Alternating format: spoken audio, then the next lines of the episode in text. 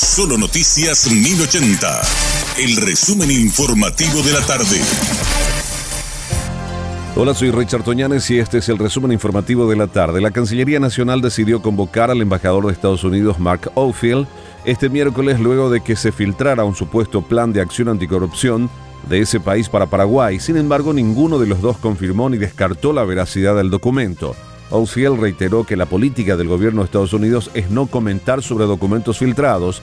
Asimismo, sostuvo que una de las prioridades es apoyar a las instituciones paraguayas en la lucha contra la corrupción y la impunidad en colaboración con el gobierno paraguayo y la sociedad civil paraguaya.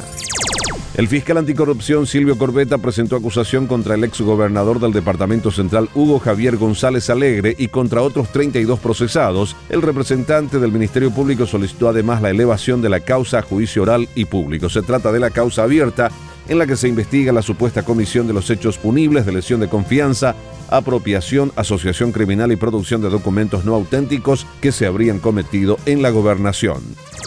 El fiscal de Luque, Jorge Escobar Lara, requirió la detención con fines de extradición de Selma Darina Riquelme Ferreira, de 28 años. La mujer es esposa del jugador Juan Escobar, defensor de la Albirroja y del Cruz Azul de México, donde residen actualmente la pareja y sus hijos. Un tribunal de sentencia decretó su rebeldía debido a que en junio pasado no se presentó el juicio oral y público en su contra por el desfalco de 659 millones de guaraníes a una casa de créditos.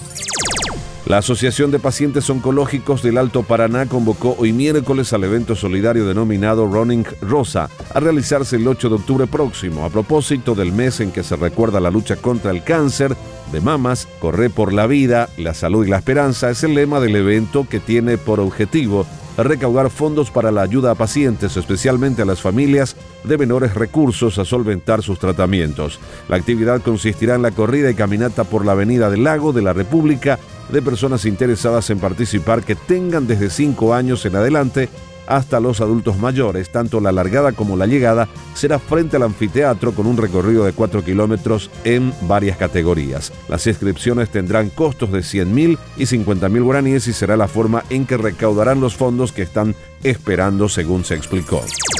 La fiscalía imputó en un solo día a ocho hombres presuntamente implicados en el hecho punible de violencia familiar en Ciudad del Este. La fiscal Estela Mari Ramírez dijo que es preocupante el aumento de denuncias que se registran diariamente por esta causa en la capital del Alto Paraná. Cada uno de ellos enfrenta investigaciones en diferentes causas penales relacionadas con situaciones de violencia que afectaron a sus propias familias.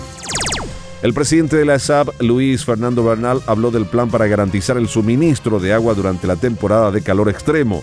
Él mismo dijo que un equipo de calificados técnicos está abocado a tomar las previsiones necesarias para afrontar el verano sin contratiempos para los usuarios. Se prevé realizar el mantenimiento de las distintas plantas y pozos de la ESAB.